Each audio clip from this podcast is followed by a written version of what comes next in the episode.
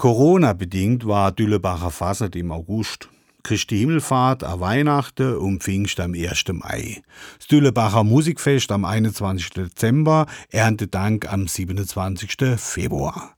Am 1. März hat der hintere Äpfelbaum vom Lenzer Ludwig seiner Streuobstwiese zum Murer Edwin seinem Zwetschgebaum überm Weg durchgerufen. Was ist denn mit dir los?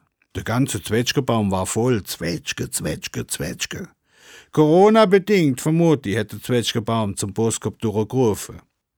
Tanja Schneider hat im super enge Supertanker Wäsche aufgehängt an der Spinne vom Hus, also an der Wäschespinne. Mit Schmerzen. Also Tanja, also wegen ihrem Sonnenbrand. Irgendwie spinnt alles, hätte der Äpfelbaum zu der Spinne auf seinem linken Arsch gesagt. Ja, hätt Spinne gesagt. Hast neulich den Pfarrer bei der Kapellenprozession gesehen? hätt der Äpfelbaum gefragt.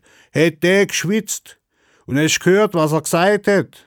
Ja, hätt Spinne gesagt. Ich glaub, ich bin.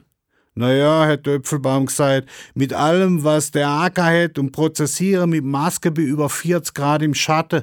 Corona, Corona. Jetzt guckt einmal der Zwetschgebaum der den an.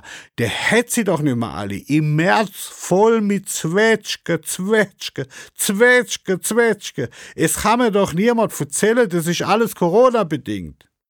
Ich glaub das auch nicht, hat Spinne gesagt. Das ist nicht alles Corona. Es bitzli vielleicht. Aber alles, was ich so sehe, alles, was ich so mitkrieg zur Zeit, deutet doch sehr drauf hin. Das Wetter spinnt auch.